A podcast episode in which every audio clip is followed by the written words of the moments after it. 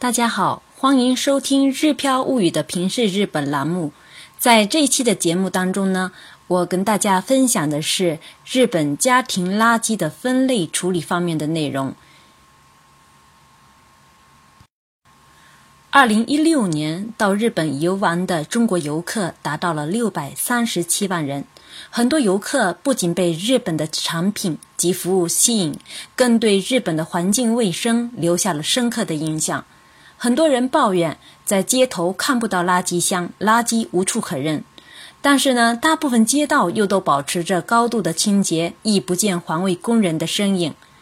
那么，日本是如何做到这一点的呢？这里呢，不仅有各种环境保护法律法规的支持，更离不开每一个家庭细致入微的配合。在这里呢，我将以神户市为例，结合一家家庭生活当中的实际情况，带领大家一起来详细了解神户市的垃圾分类及投放的点点滴滴。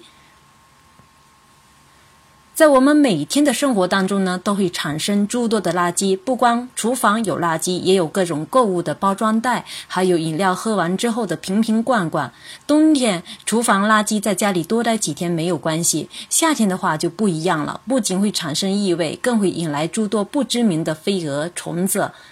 但是呢，面对生活垃圾逐渐增加，面对厨房的垃圾异味，我们却不能随时想扔就扔。每一种垃圾都得在家里乖乖待上几天，才能被送出家门。自二零零八年起，生活在神户的我们，不仅要把垃圾分类，还要把分好的垃圾装进不同的政府指定规格的袋子里，在指定的日子里投放到指定的地点。目前神户市的家庭垃圾呢，共分为六类：可燃性垃圾、不可燃性垃圾、容器、包装、塑料垃圾、玻璃瓶、易拉罐、塑料瓶垃圾、大型垃圾、瓦斯罐、喷雾器罐垃圾。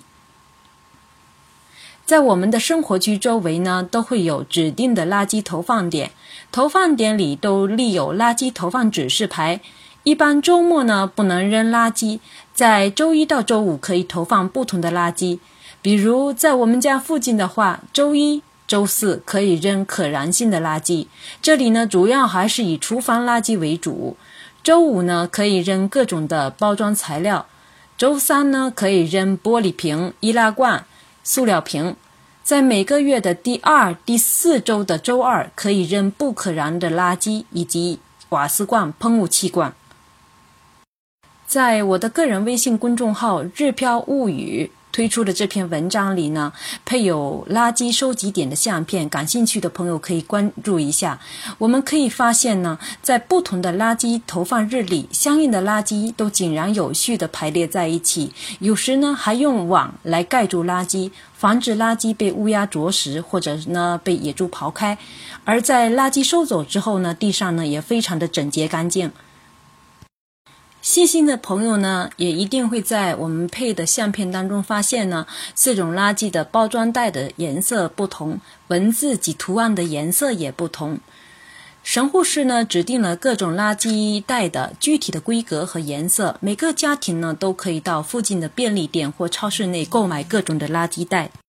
同样呢，有阅读我们公众号文章的朋友会发现呢，目前神户市的垃圾收集袋上呢，不仅有非常可爱的垃圾分类的卡通人物，也有相关垃圾的插图范例。那么除了日语的呃表示之外呢，还有英语、韩语、中文的标记。据说在新版的垃圾袋上面呢，还印了呃除日语之外的六个国家语言，就当然包括刚才我们提到的英语、韩语跟中文。此外呢，还包括了越南语、跟葡萄牙语、西班牙语。从这里呢，也可以看出呢，我们神户其实是一个非常国际化的城市。那么，垃圾袋的大小呢，主要是以容积来计算的，一般是有三种，是十五升、三十三十升跟四十五升这三种。那么接下来呢，我为大家介绍一下呢，在日常的生活当中，我们一家是如何处理垃圾分类的。在日常的我们的家庭生活当中呢，最为常见的垃圾主要是厨房和卫生间的可燃性的垃圾。包装容器的垃圾以及瓶瓶的罐罐、瓶瓶罐罐。为了便于分类呢，我在家里的厨房里设置了三个不同的塑料袋进行分类。为减少，呃，为尽量减少异味的产生呢，缩小垃圾的体积，我平时会对酸奶罐、牛奶的纸盒等容器进行流水清洗、折叠等简单处理之后再废弃。在规定的投放日呢，用指定的垃圾袋包装好后，再投放到指定的垃圾投放点。想了解的更仔细的朋友们呢，可以关注我一下我的个人微信公众号“日飘物语”，看一下这篇文章里面的具体配图。我想大家可能会感受的更真切一点。另外呢，其实在日本的时候，呃，在日本生活呢，我们经常也面临搬家的问题。那么搬家时呢，我们同样会产生大量的垃圾。那么大型的垃圾呢，我们会花钱请专业的回收人员帮忙拿走大型的垃圾，也可以呢购买专用的贴贴纸，再打电话到政府相关部门，请政府的相关部门呢，呃，预约收走这些大型的垃圾。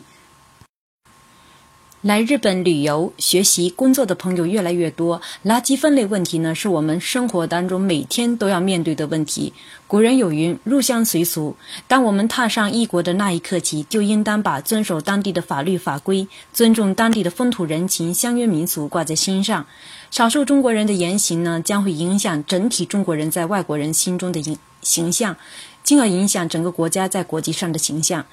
即便是垃圾分类投放这样的小事儿，我们也不能忽略。我也希望呢，这次的内容能帮助到那些即将来日本生活的朋友们。感谢大家的收听，我们下次再会。